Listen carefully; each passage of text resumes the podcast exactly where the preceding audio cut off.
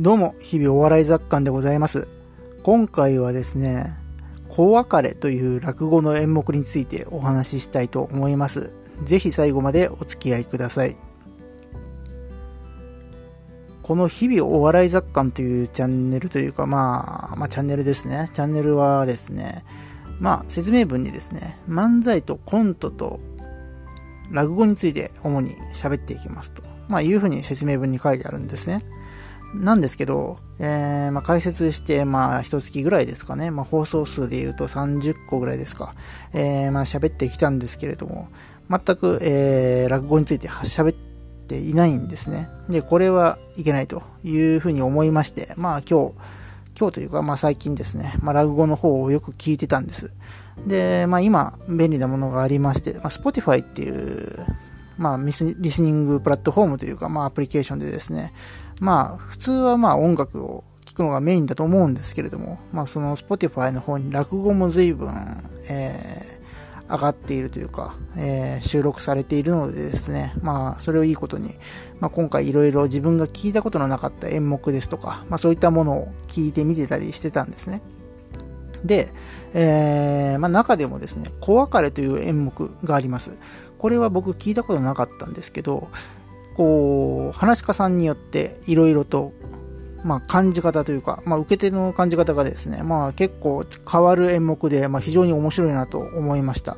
なので、まあ、ちょっとお話ししたいなと思ったところであります。この小別れという演目はですね、えー、まあ、一言で言えば、家族の崩壊と復活の話ですね。えーまあ、主人公が、まあ、熊八さんというですね、えーまあ、腕は確かなんだけれども、えー、酒癖の悪い職人さんですね。えー、で、その熊さんには、熊八さんには、奥さんと息子さんがいらっしゃいました。えー、なんですけれども、ある日、えー、遊郭に行ってしまって、まあ、吉原ですね。吉原という、まあ、遊郭、今でいう風俗店ですね、に行ってしまって、そこでまあ3日4日過ごしてしまったと。えー、で、まあ、家に帰るわけですけれども、当然奥さんと喧嘩になる。で、奥さんと喧嘩になって、まあ、結局別れてしまうんですね。で、まあ、その時代というのは、本来であれば、まあ、男親が子供を引き取るのが通例なんですけれども、まあ、ちょっと、親、男親があまりにも頼りないということで、まあ、お子さんも、えー、奥さんの方についていってしまうと、まあ、いう形になって、まあ、熊八さんは一人になってしまうわけですね。で、その、熊八さん、えー、その遊郭で気に入った女性を見受けするんですけれども、えー、まあ、やはり遊郭で働いていた女性ですから、まあ、なかなかこう、市政の生活には馴染めない。っていうところがありまして、まあ、早々別れてしまうと。まあ、それから心を熊橋さん入れ替えましてですね、えー、まあ、一生懸命働くようになって、まあ、人間になって、まあ、しっかりと働いて身を立てるんだけれども、まあ、一人ぼっちという状況になるんです。で、えー、まあ、その後ですね、まあ、ひょんなことから、こう、息子さんと会うんです。で、その後に、えー、まあ、それをきっかけに、えー、奥さんと、こう、まあ、よりを戻して、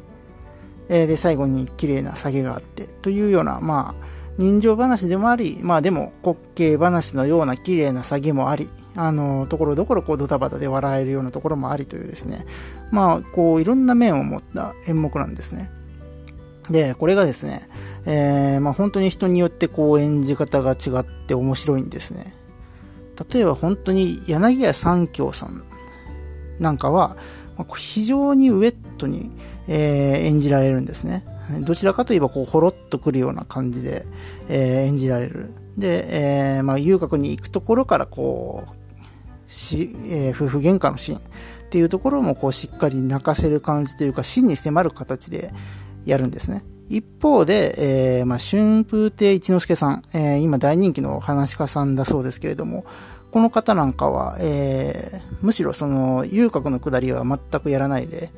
えー、夫婦喧嘩のくだりもなんかダイジェストで後から振り返るというような形でやっていてですね、あんまりそこには触れないと。えー、むしろこう、滑稽話というか、軽い感じでこう演じられて、これはこれで、わ、どちらかといえば笑える感じの演目になっていてですね、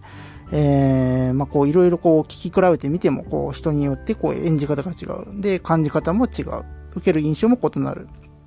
で、えー、まあ例えばこう夫婦喧嘩のシーンをですね、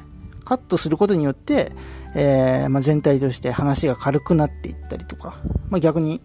えー、吉原遊郭の下りを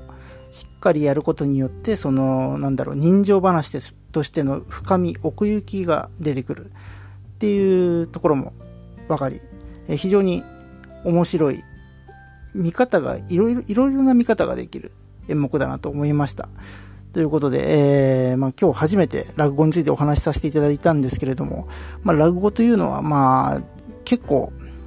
どうしても1回の視聴分数というか、長さが長いので、やはりちょっと聞くにも時間かかってしまうんですけれども、まあ、これからしっかり落語の方も聞いてですね、えー、お話ができるようになればいいなと